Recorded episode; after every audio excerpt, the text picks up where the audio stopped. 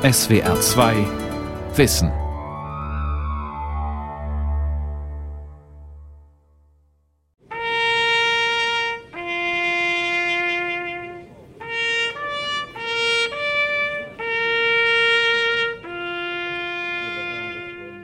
Im Dorf Okučani, gut zwei Autostunden von der Hauptstadt Zagreb entfernt, wird die Flagge der Republik Kroatien gehisst. Auf dem Hauptplatz stehen auf einem Podest Staatspräsidentin Kolinda Grabar-Kitarovic, einige Minister, Militärs und in der ersten Reihe Kriegsveteranen. Viele von ihnen sitzen in Rollstühlen. Es ist der Jahrestag der sogenannten Operation Blitz. Nur 31 Stunden hatte die Offensive der kroatischen Armee im Mai 1995 gedauert. Die Namen der gefallenen Soldaten werden verlesen. Es folgt eine Schweigeminute, dann eine Kranzniederlegung. Zwei Stunden später steht im Nachbardorf Medari eine Gruppe von Serbinnen und Serben vor einem kleinen Denkmal. Wir haben uns versammelt, weil hier ein großes Verbrechen stattgefunden hat. In Medari wurden bei der Militäroperation Blitz 22 Zivilisten ermordet. Sie wurden buchstäblich exekutiert. Darunter waren zwölf Frauen und drei Kinder. Und für dieses Verbrechen ist niemand zur Verantwortung gezogen worden.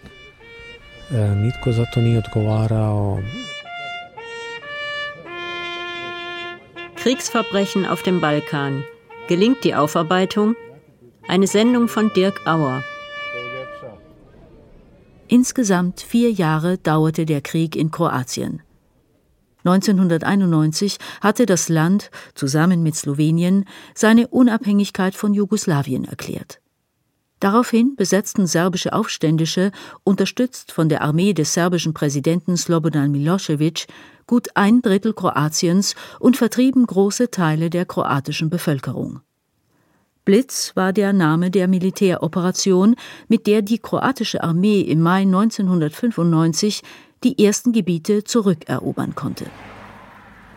Boris Milosevic ist aus Zagreb angereist. Er ist Jurist und sitzt für die Partei der serbischen Minderheit im kroatischen Parlament. Die Regierung organisiert eine große Zeremonie mit vielen Leuten und staatlichem Protokoll. Sie feiern die Militäroperation Blitz. Und ich verstehe auch die Bedeutung dieses Ereignisses für Kroatien. Aber das Problem ist, dass dabei niemand an die Opfer denkt. Um 6 Uhr morgens waren die kroatischen Soldaten am 1. Mai 1995 in das Dorf Medari eingefallen. Von den Bewohnern, die noch nicht geflohen waren, überlebten nur zwei kleine Mädchen. Ich kann mich wirklich nicht daran erinnern, dass ein Angehöriger des kroatischen Militärs dafür verurteilt worden wäre. Die gesellschaftliche Atmosphäre ist einfach so, dass man nicht mehr darüber reden will besonders seit das Internationale Tribunal in Den Haag seine Arbeit beendet hat. Diese Geschichte ist abgeschlossen. Die Kriege im ehemaligen Jugoslawien liegen inzwischen mehr als 20 Jahre zurück. 130.000 Menschen sind dabei ums Leben gekommen, vier Millionen Menschen wurden vertrieben, unzählige Häuser zerstört.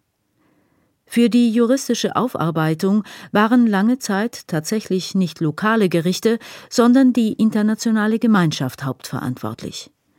Am 25. Mai 1993, mitten im Kriegsgeschehen, richteten die Vereinten Nationen in Den Haag den Internationalen Gerichtshof für das ehemalige Jugoslawien ein. Wolfgang Schomburg war dort von 2001 bis 2008 der einzige deutsche Richter. Schon Mitte der 80er Jahre hatte er mit anderen Juristen einen Entwurf für einen ständigen internationalen Strafgerichtshof vorgelegt. Dass es, nur wenige Jahre später, tatsächlich zu einem solchen Tribunal kommen sollte, war für ihn als Jurist, wie er sagt, die Realisierung eines Traums. Dass auch für Kriegsverbrechen ein Gericht besteht und dass auch diejenigen, die meinten, dass sie straflos davonkommen könnten, dass sie plötzlich sich in Den Haag wiederfanden und dort konfrontiert wurden mit den Opfern, beziehungsweise umgekehrt, dass die Opfer die Gelegenheit hatten, dem früheren Täter gegenüberzutreten und zu sagen, jawohl, das war derjenige, der mich vergewaltigt hat, derjenige, der mich geschlagen hat. 4650 Zeugen hat das Tribunal in den knapp 25 Jahren seines Bestehens gehört. 161 Personen wurden angeklagt, 90 verurteilt, darunter hochrangige Politiker und Generäle, aber auch einfache Soldaten und Polizisten. Oft konnten sie erst nach jahrelanger Flucht zur Verantwortung gezogen werden, wie etwa die bosnisch-serbischen Führer Ratko Mladic und Radovan Karadzic. Und für mich als Strafrechtler ist das natürlich ein Traum, dass man also auch die Großen heranzieht und nicht immer nur die Kleinen, wie wir das ja auch im nationalen Strafrecht gewohnt sind. Und ich gehe jetzt mal rückblickend davon aus, dass niemand, der damals die Einrichtung befürwortet hat, gedacht hat, dass das jemals funktionieren könnte. Ende 2017 hat das Tribunal seine Arbeit beendet. Seither tragen Jugoslawiens Nachfolgestaaten die alleinige Verantwortung dafür, dass die Verbrechen nicht ungesühnt bleiben. Doch sind sie dazu auch in der Lage? Wie sieht die Bilanz aus, mehr als 20 Jahre nach dem Ende der letzten Kriegshandlungen? Die Reise beginnt in Prijedor, einer Stadt im Nordwesten von Bosnien-Herzegowina. Wie kurz davor schon Slowenien und Kroatien hatte sich 1992 auch Bosnien von der Bundesrepublik Jugoslawien losgelöst. Bosnisch-serbische Einheiten begannen daraufhin, die mehrheitlich von Serben bewohnten Gebiete unter ihre Kontrolle zu bringen, die nicht-serbische muslimische Bevölkerung zu terrorisieren und zu vertreiben. Auch in der Gegend um Prijedor. Erwin Blažević war damals 18 Jahre alt.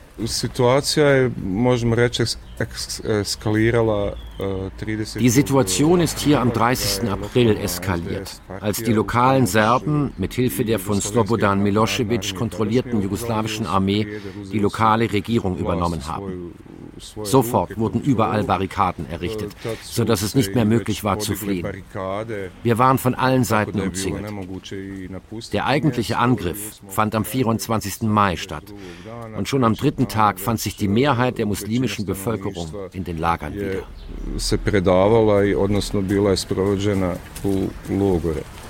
Must it go on? fragte im August 1992 das Time Magazine. Auf dem Titelbild waren ausgemergelte Körper hinter Stacheldraht zu sehen, Gefangene im Lager Trinopolje. Bilder, die zum ersten Mal dokumentierten, wie die Muslime auf brutalste Weise von bosnischen Serben malträtiert wurden. In diesem Lager war auch Erwin Blažević interniert. Heute ist das ehemalige Lagergelände eine saftig grüne Wiese. Daneben steht ein Schulgebäude. Nichts erinnert mehr an die Schrecken von damals. Hier waren immer so zwischen 3.000 bis 5.000 Leute interniert, vor allem Frauen, Kinder und Alte, unter schlimmen hygienischen Bedingungen, ohne ausreichend Wasser und Nahrung. Die Leute wurden gequält und es kam zu Vergewaltigungen. Die ersten Tage habe ich dort im Freien geschlafen. Und dann habe ich dort in der Schule einen Platz auf der Treppe gefunden. Našao mjesto na stepencama u školi. Die Schule ist auch heute wieder eine Schule. Und auch sonst gibt es keinerlei Hinweis, dass hier einmal ein Lager war. Das ehemalige Lager Trinopolje liegt heute in der Republika Srpska, dem serbisch kontrollierten Landesteil von Bosnien-Herzegowina. Erwin Blažević läuft zurück zur Straße. Dort steht ein Denkmal. Eine graue Betonsäule, flankiert von Engelsflügeln, in der Mitte ein christliches Kreuz. Gewidmet ist es den serbischen Soldaten, die im Bosnienkrieg gefallen sind.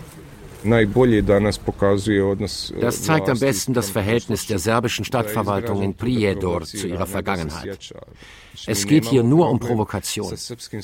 Wir haben kein Problem mit Denkmälern für serbische Opfer, wenn sie an Orten stehen, wo sie auch tatsächlich ums Leben gekommen sind. Aber dieses Denkmal verdreht die geschichtlichen Fakten. Die Fakten sind, 3200 vor allem bosnische Muslime wurden in der Gegend um Prijedor ermordet, darunter 260 Frauen und 102 Kinder.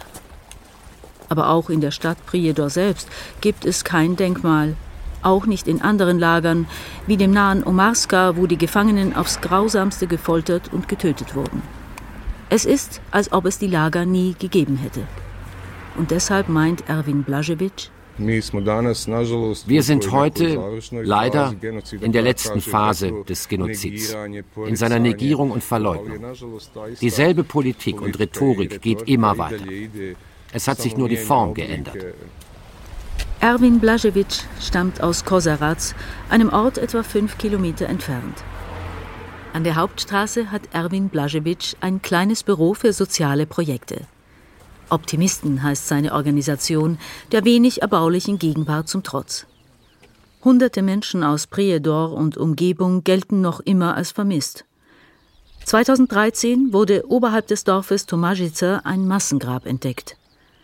Auf seinem Computer hat Erwin Blažević Fotos von der Exhumierung. 600 Leichen wurden in dem Grab gefunden. Wie viele Leute brauchte es allein, um diese ganzen Leichen zu verscharren? Sie haben monatelang gegraben mit Baggern und LKW. Es ist schwer, das zuzugeben. Ich verstehe das. Und dann verfällt man in eine kollektive Amnesie und sagt, das sei nie passiert. Da stören wir natürlich, wenn wir mit den Fakten kommen. Tomaschica ist das größte Massengrab in Europa seit dem Zweiten Weltkrieg. Und noch einen Spitzenplatz kann Prijedor für sich beanspruchen. In keiner anderen Stadt in Bosnien-Herzegowina sind mehr Einwohner wegen Kriegsverbrechen verurteilt worden. Juristisch haben viele Opfer dadurch Gerechtigkeit erfahren. Doch hat das nichts daran geändert, dass ihr Leiden bis heute von der serbischen Bevölkerungsmehrheit totgeschwiegen oder sogar negiert wird. Das ist das Problem. Es kam nicht zu einer Art Katharsis. Keine Stadt in Bosnien ist wohl besser erforscht als Prijedor. Durch das Tribunal haben wir alle Fakten und Details über das, was passiert ist. Was auch wichtig ist, besonders in der heutigen Zeit, in der die historische Wahrheit gerne verdreht oder total geleugnet wird. Aber das Tribunal hat nicht geholfen, das Bewusstsein zu ändern gegenüber dem, was passiert ist.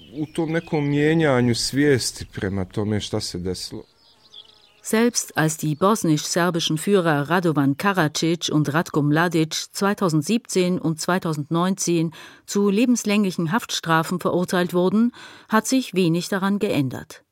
Viele bosnische Serben sehen Mladic und Karadzic weiterhin nicht als Verbrecher, sondern sogar als Helden. Auch in Serbien selbst sind Urteile gegen serbische Politiker oder Militärs weitestgehend folgenlos geblieben. Dort herrscht ohnehin die Sichtweise vor, dass das Tribunal ein einseitig gegen Serben gerichtetes politisches Instrument war, obwohl der ehemalige serbische Präsident Slobodan Milosevic mit seinem aggressiven Nationalismus sicherlich der Hauptverantwortliche für den Ausbruch der Kriege in Kroatien, Bosnien-Herzegowina und Kosovo war. Marko Milosavljevic sitzt in einem Café in Belgrad. Er ist Mitglied der Jugendinitiative für Menschenrechte und erklärt, warum sich trotzdem viele Serben vor allem als Opfer sehen.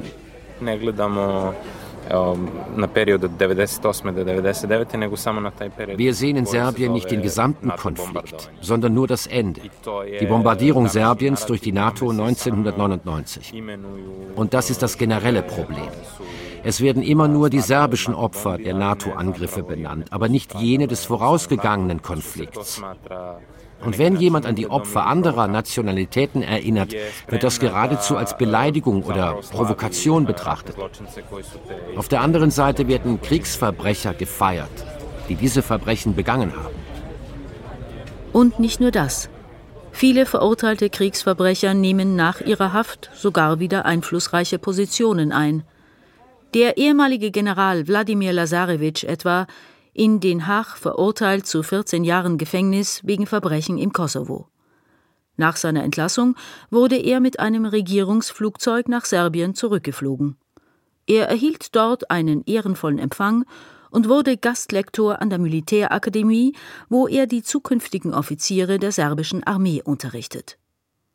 Oder Veselin Slivancanin, auch er ein Ex-General, den das Tribunal wegen Kriegsverbrechen zu zehn Jahren Gefängnis verurteilt hatte. Heute ist er regelmäßiger Redner bei Veranstaltungen der serbischen Regierungspartei SNS.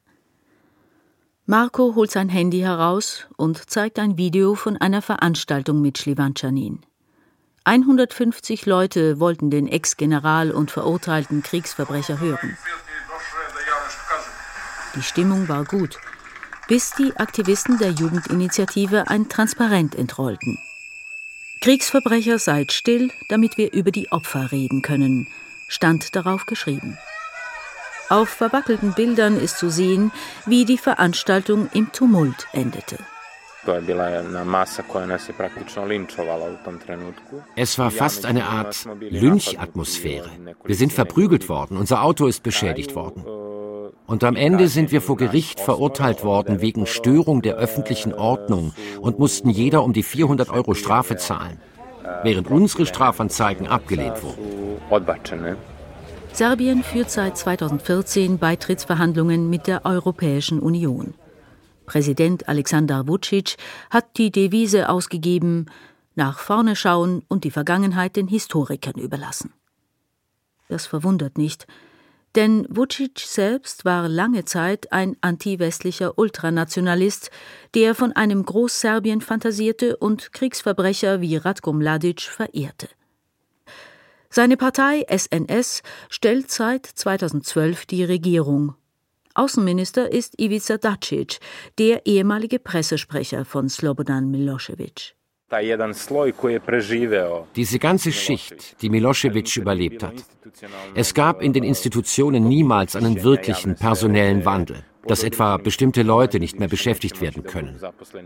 Wenn es das gegeben hätte, könnten auch unser Präsident Vucic und Außenminister Dacic keine öffentlichen Funktionen haben, ja noch nicht einmal kandidieren. Das wäre einfach nicht möglich. Kein Wunder also, dass unter solchen Bedingungen auch die Belgrader Strafkammer für Kriegsverbrechen wenig unternimmt, um serbische Kriegsverbrechen zu untersuchen. Die wenigen Verurteilten hatten meistens nur niederrangige Positionen inne. Am weitesten in der Region sollte eigentlich Kroatien sein, immerhin schon seit 2013 EU-Mitglied. Doch selbst da sieht es kaum besser aus, beklagt der Vertreter der serbischen Minderheit in Kroatien, Boris Milosevic.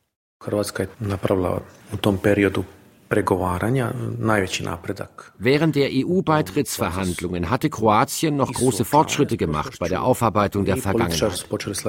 Auch die Politiker haben damals gesagt, dass alle Verbrechen verfolgt werden müssen, ungeachtet der ethnischen Nationalität der Täter. Doch dann ein doppelter Wendepunkt. Kroatien wurde Mitglied der EU, der Reformdruck auch auf die Justiz war plötzlich weg.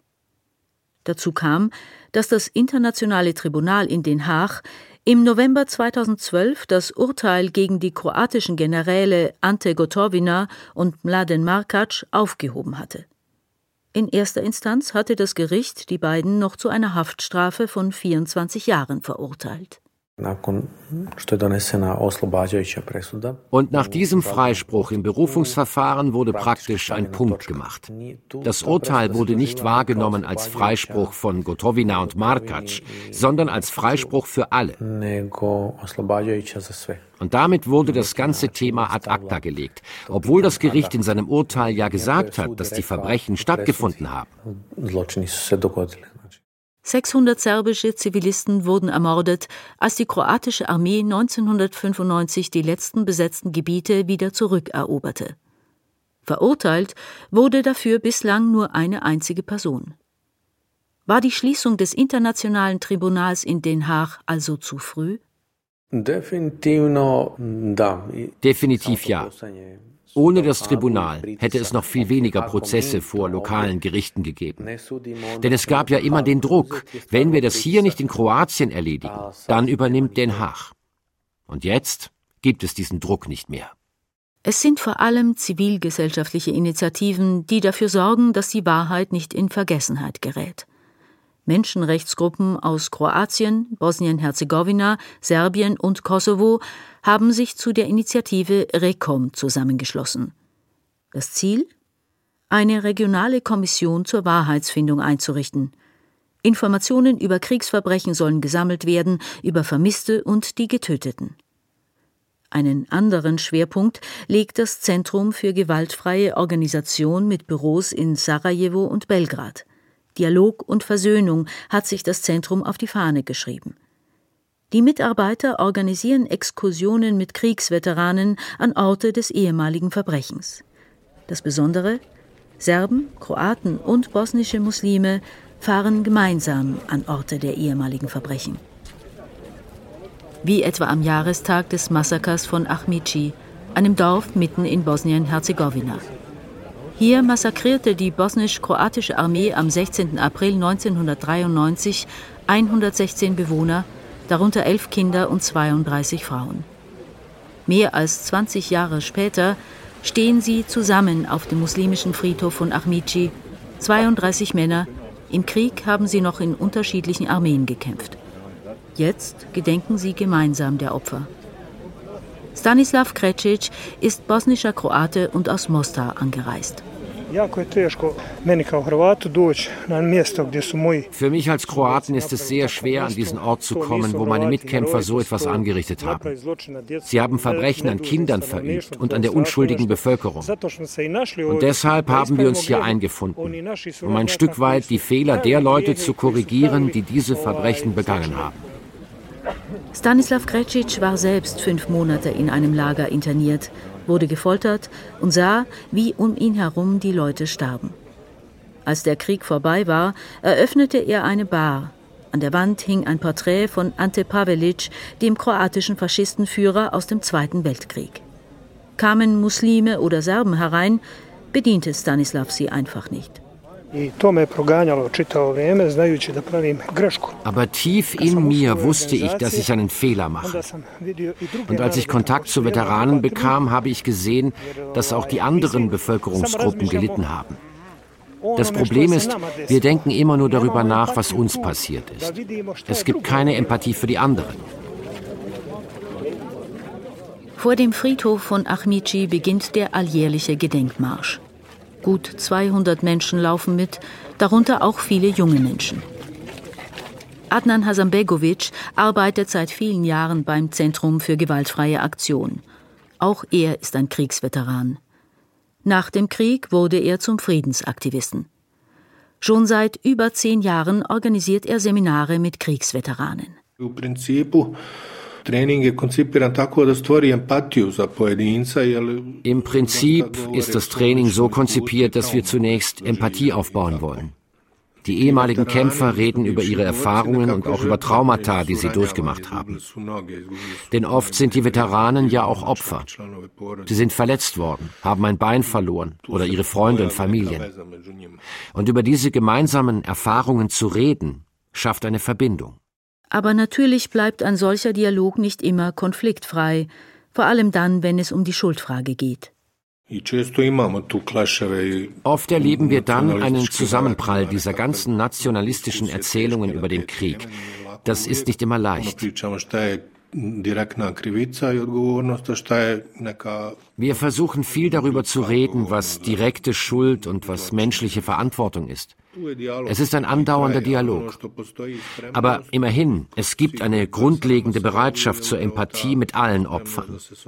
Es tut ihnen leid, was passiert ist, und sie wollen, dass es sich nicht wiederholt. Und das ist schon eine große Sache. Zwei Stunden später in Achmici im Hof der Moschee. Vor dem Mahnmal mit den Namen der 116 Opfer des Massakers ist eine Bühne aufgebaut. Nach und nach legen politische und religiöse Vertreter ihre Grenze nieder. Dann werden die Veteranen vom Zentrum für gewaltfreie Aktion aufgerufen. Drei Männer treten nach vorne. Ein Serbe, ein Kroate, ein muslimischer Bosniake. Sie halten kurz inne, dann legen sie einen Kranz nieder. Adnan Hasanbegovic ist zufrieden. Auch andere Veteranen, die an dem Gedenken teilgenommen haben, haben uns gesehen.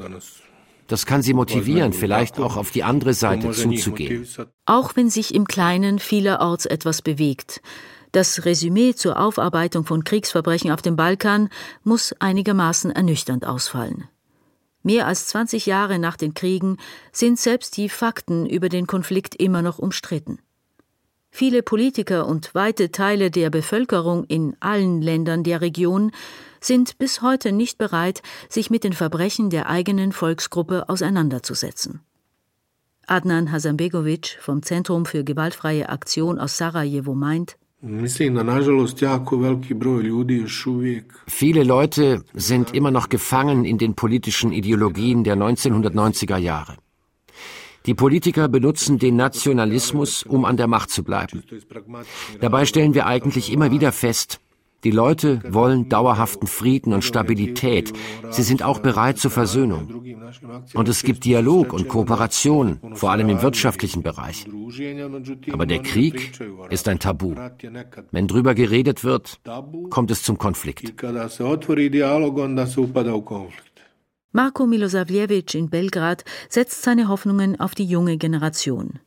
Mit seiner Jugendinitiative organisiert er Bildungsveranstaltungen, die sich vor allem an junge Menschen richten. Wir haben heute 20-Jährige, die überhaupt nichts vom Krieg mitbekommen haben.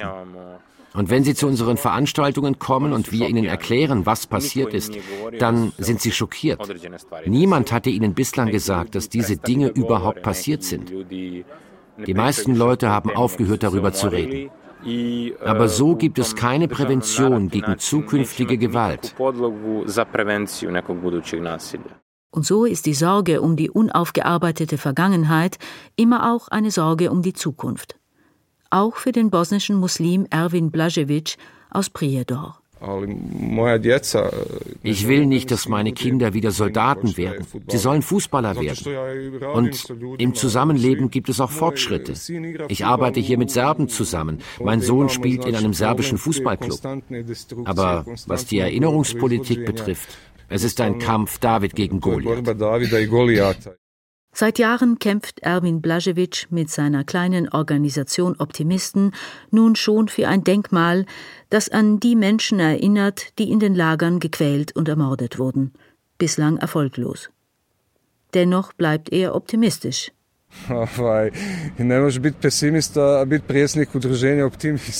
Du kannst kein Pessimist sein, wenn du Präsident eines Vereins bist mit dem Namen Optimisten.